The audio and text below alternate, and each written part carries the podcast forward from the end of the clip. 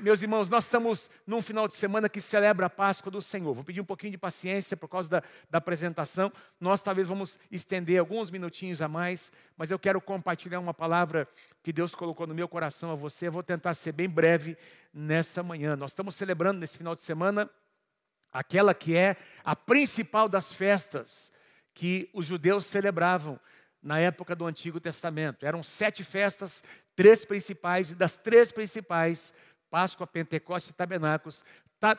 A festa da Páscoa ocupava um lugar especial, ela apontava profeticamente, não apenas para a morte, mas também para a ressurreição do Senhor Jesus Cristo. Eu quero chamar a sua atenção sobre quatro coisas que aconteceram, meus queridos, naquela sexta-feira em que Jesus morreu na cruz do Calvário. Quatro coisas que aconteceram que são são elementos proféticos importantes para nós. Em primeiro lugar, a palavra do Senhor diz que o sol voltou a brilhar depois de três horas de densas trevas, conforme diz em Mateus, capítulo 27, versículos 45 e 46. E houve trevas sobre toda a terra, do meio-dia às três horas da tarde. Então, pense comigo: Jesus está ali meus, meus amados, sendo crucificados. Se você voltar nos capítulos anteriores, primeiro, um, dois capítulos anteriores, você vai perceber, meus irmãos, que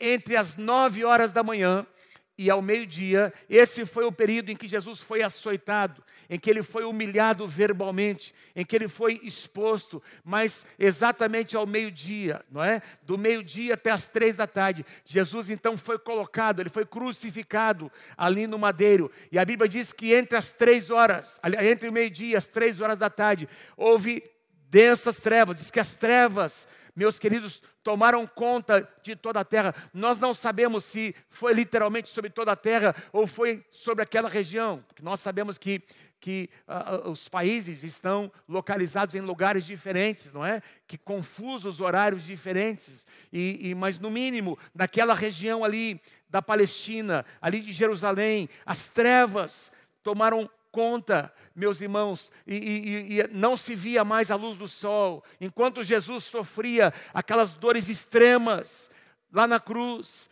não é? As trevas tomaram conta de toda a terra. Diz que houve trevas, Mateus 27, 45 e 46, houve trevas sobre toda a terra do meio-dia até as três horas da tarde, e por volta das três horas da tarde, Jesus bradou em alta voz: Eloi, Eloi, lama sabachthani que significa meu Deus, meu Deus, por que me desamparaste. Eu quero refletir um pouquinho com você sobre esse momento de trevas.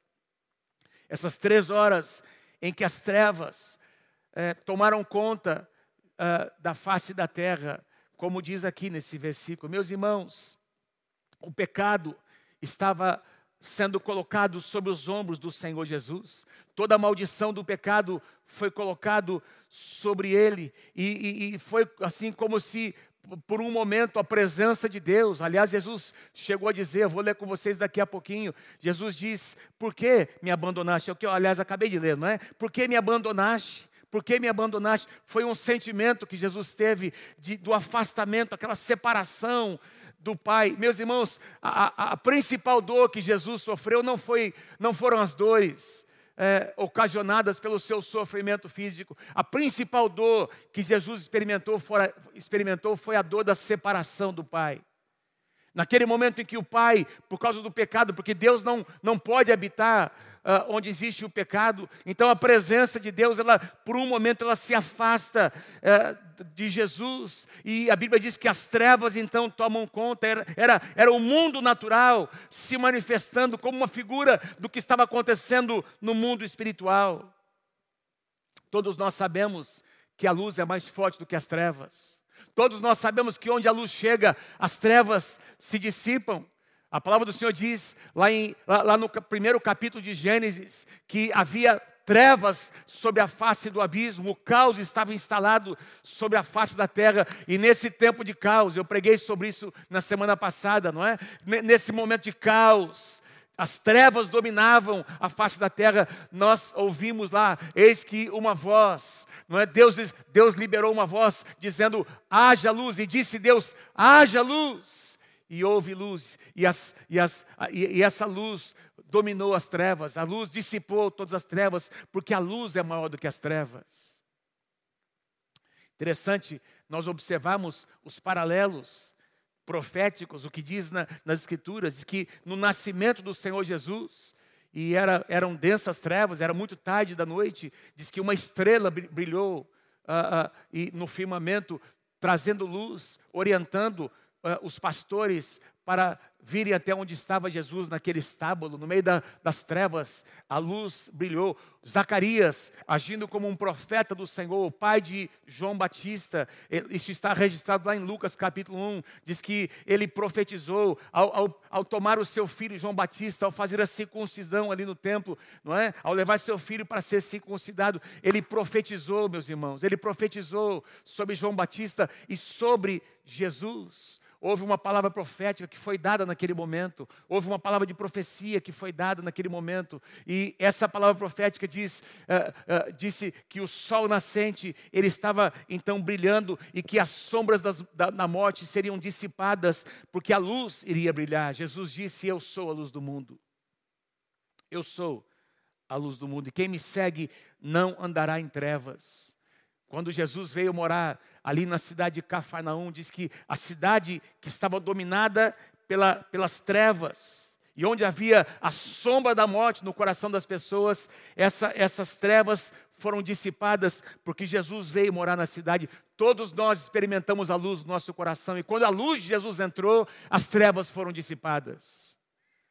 Mas diz aqui, meus irmãos, que no ápice da história, quando todo o pecado da humanidade agora estava concentrado no Senhor Jesus Cristo e a maldição veio sobre ele, a maldição que devia ser colocada sobre nós estava agora sobre ele. Jesus assume, não é, todo o pecado da humanidade e aí a Bíblia vai, vai nos dizer que o que acontece, um acontecimento natural, as trevas tomam conta da face da terra.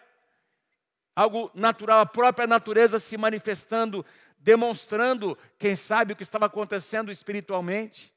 E eu, assim, é uma suposição minha, quem sabe naquele momento Satanás pensou que havia vencido. Satanás, não é? Porque as trevas começaram a dominar aquele espaço, e eu e você sabemos, na palavra de Deus, a luz é um símbolo, é um tipo da presença da glória de Deus, e as trevas é um tipo da presença de Satanás, do inferno.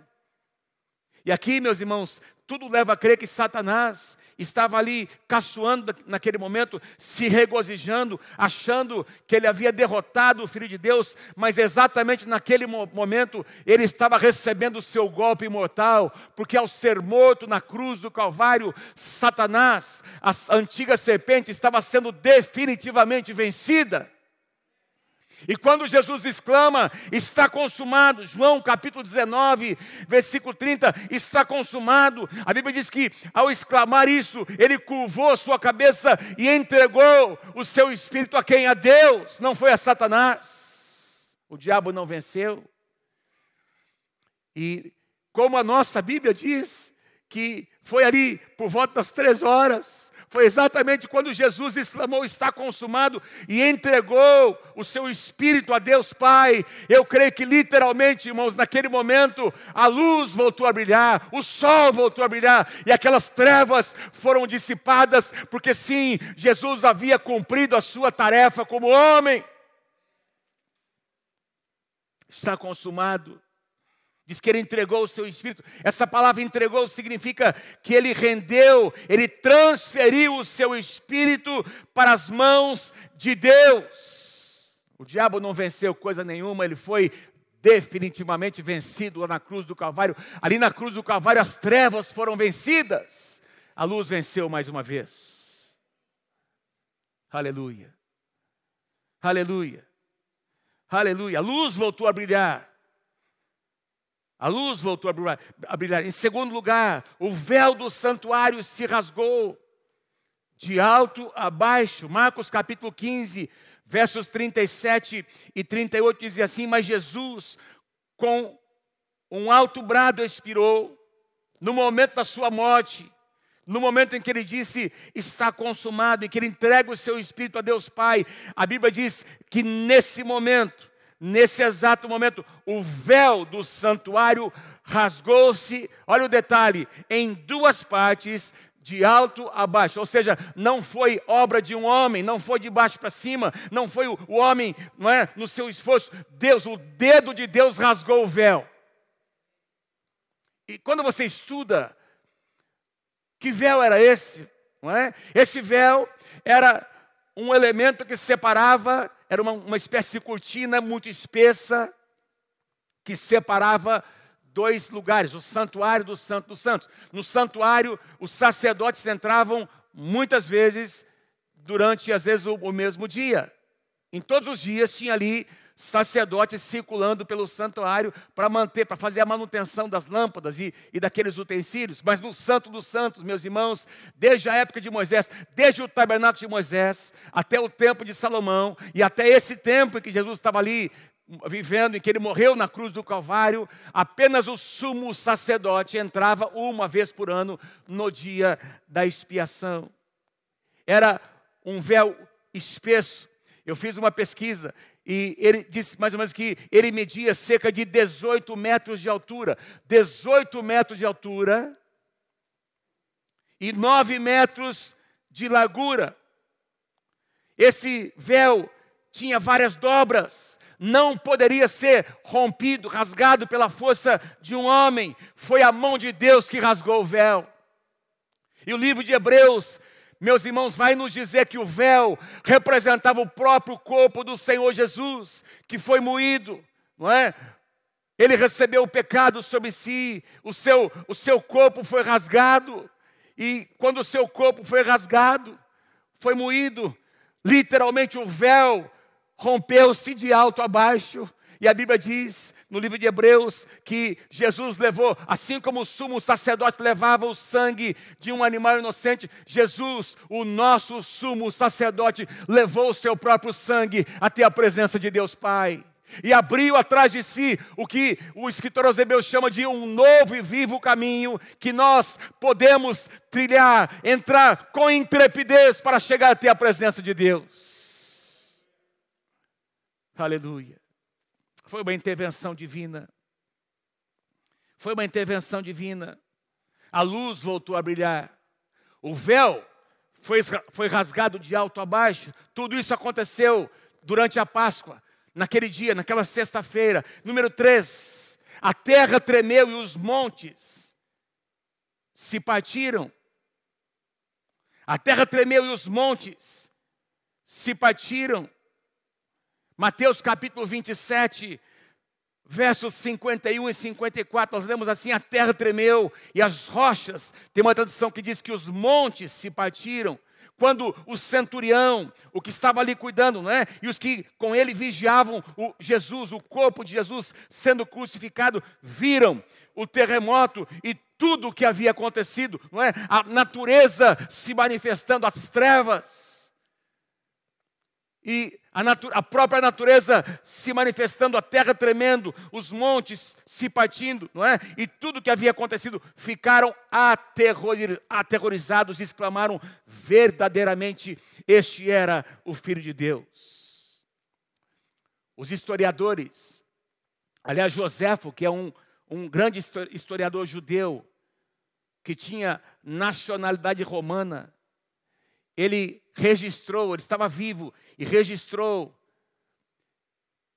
esses acontecimentos. Inclusive, quando Jerusalém foi destruída 70 anos depois de Cristo, lá pelo ano ah, ah, 30 e tantos, ele registra nos seus, nos seus registros históricos que houve um grande terremoto sobre aquela região ali da cidade de Jerusalém. O Talmud, que é um dos livros dos sábios da religião judaica, o livro que registra a tradição, a lei oral e as tradições dos judeus.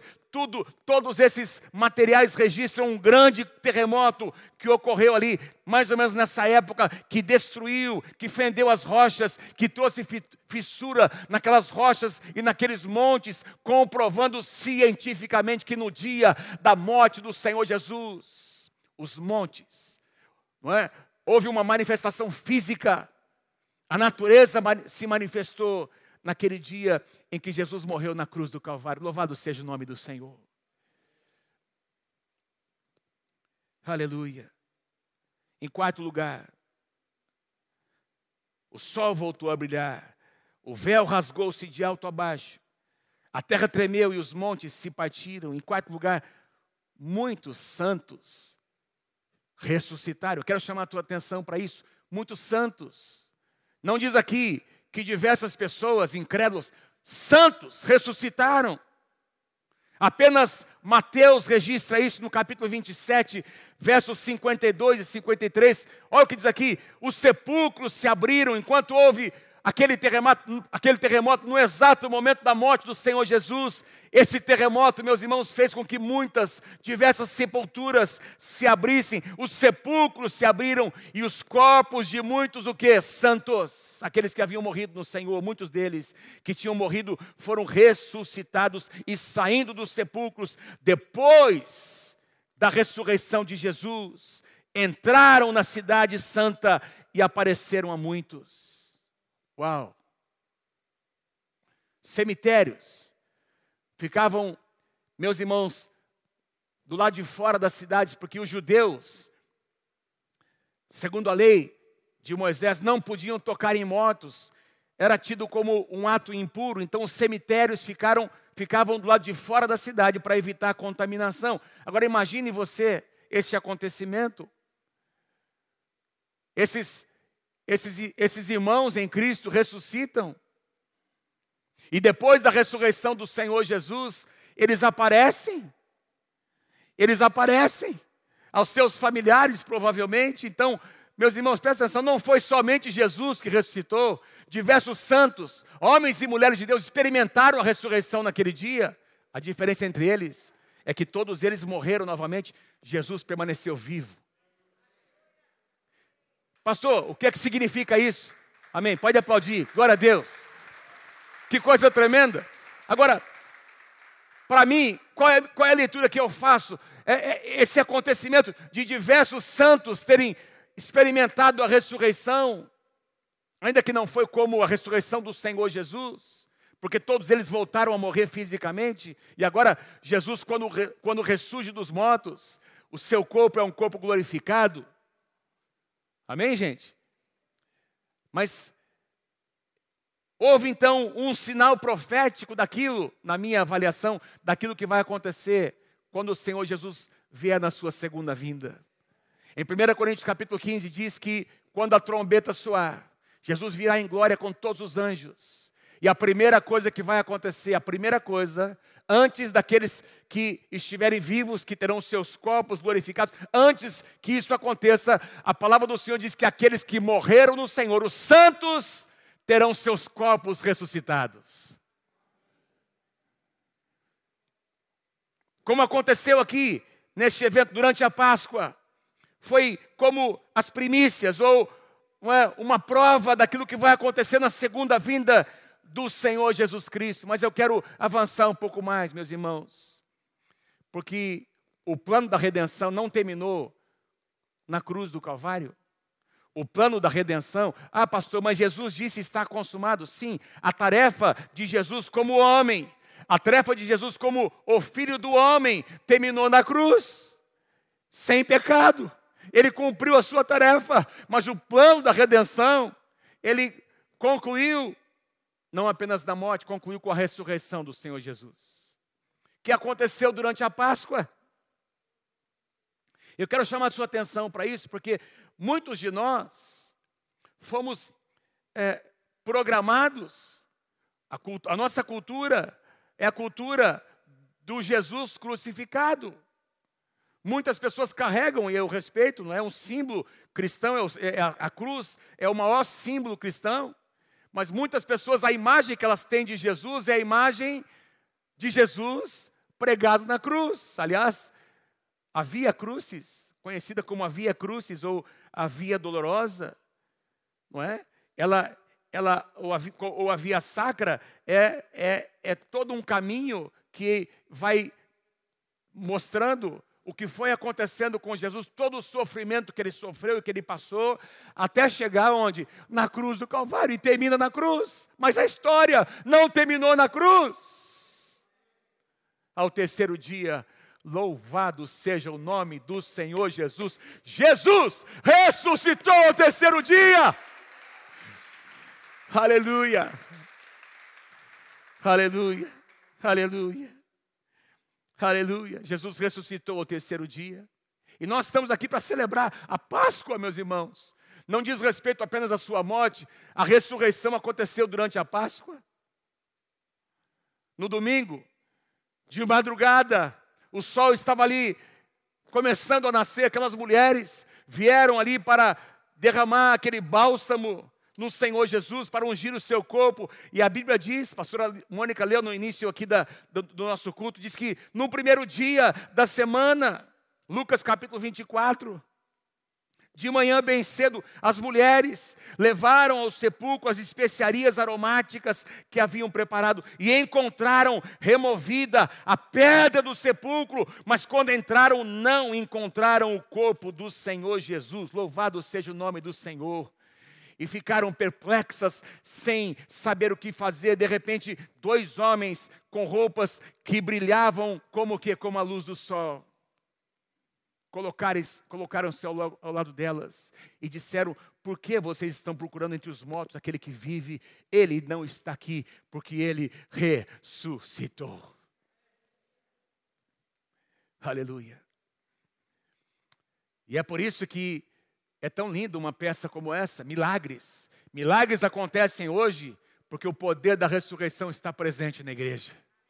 Nós podemos orar e crer, nós podemos crer que o que Jesus diz, pedi e dai-se-vos-á, buscai e achareis, batei e abri-se-vos-á, porque o nosso Deus é um Deus, meus irmãos, que está vivo, Jesus está sentado à destra do trono de Deus e responde às nossas orações sempre, até mesmo quando nós não entendemos.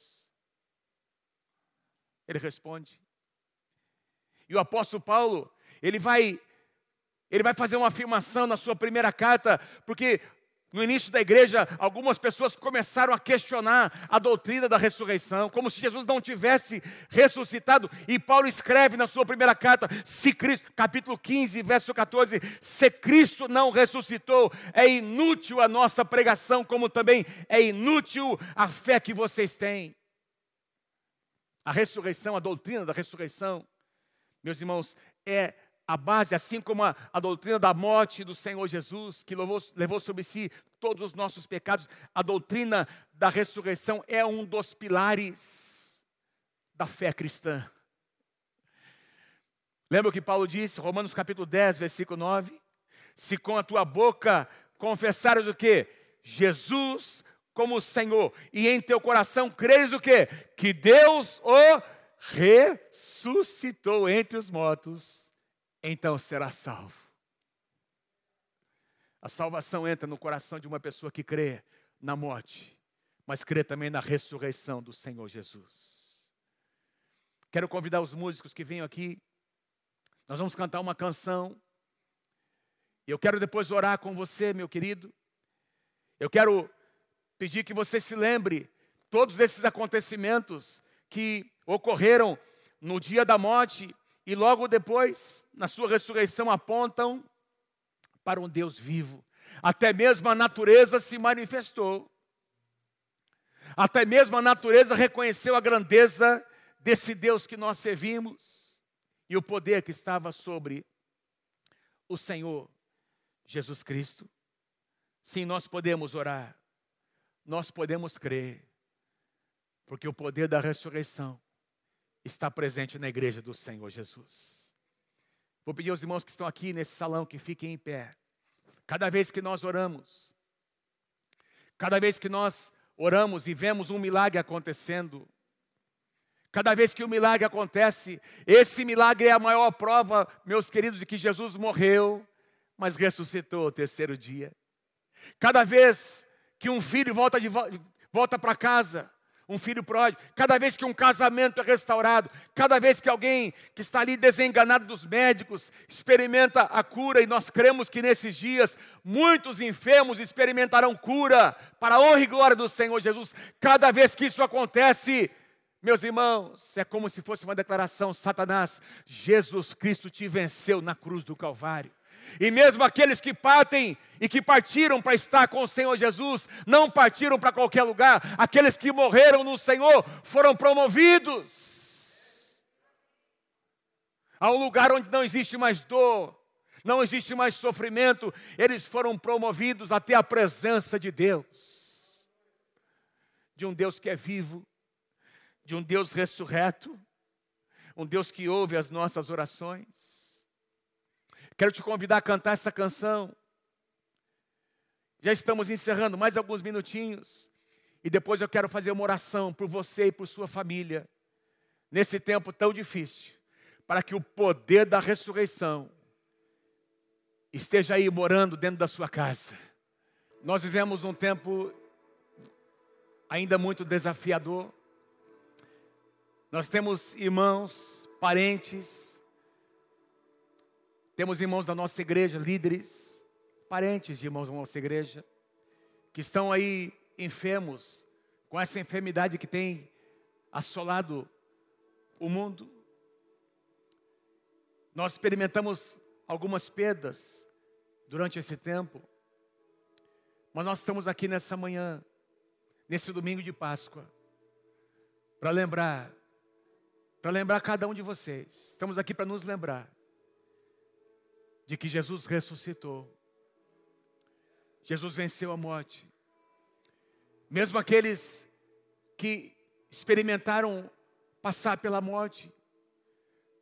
A nossa Bíblia vai nos dizer, meus irmãos, que a morte foi vencida pelo Senhor Jesus e um dia nós venceremos a morte.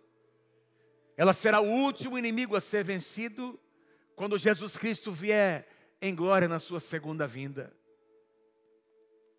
Por enquanto, como igreja, nós precisamos nos posicionar crendo no poder da ressurreição. Por isso eu vou te convidar a levantar uma das suas mãos. Você que está na sua casa, os irmãos pastores que estão aqui, vão levantar sua mão como como que num ato profético juntamente comigo. E nós vamos juntos levantar um clamor pela igreja, pelos nossos irmãos, por esse momento que nós vivemos no nosso país, entre as nações. Pai, nós queremos invocar o Teu nome. Nós nos lembramos neste domingo de Páscoa de que Jesus ressuscitou. Foi num domingo como esse que de madrugada aquelas mulheres, Senhor, ao irem até o túmulo do Senhor Jesus, não o encontraram mais naquele lugar, porque Jesus havia vencido a morte, Jesus ressuscitou e o poder da ressurreição está sobre a igreja. Oh, meu Deus, nós oramos nessa manhã pelo teu povo. Nós oramos pelos nossos supervisores, pelos nossos pastores, pelos nossos líderes, por aqueles que são membros, Senhor, aqui no Campo Centro, lá na Zona Sul, em Cambé, em Biporã. Nós levantamos um clamor para que ao redor de cada um deles uma cerca de proteção seja levantada. Pai, e se alguém está hospitalizado, Pai, se um membro dessa casa estiver hospitalizado, nós oramos agora especialmente por eles, que o teu poder, o poder da ressurreição, possa tocar cada um desses irmãos e irmãs agora, Senhor. Pai, toca os seus pulmões, que eles sejam revigorados, que eles sejam revitalizados e que o poder da ressurreição entre em cada um deles, meu Deus que haja consolo do Teu Espírito Santo para aqueles que têm experimentado perdas desses dias. O mesmo poder está conosco, Senhor, para nos levantar, para nos fazer andar pelo vale da sombra da morte.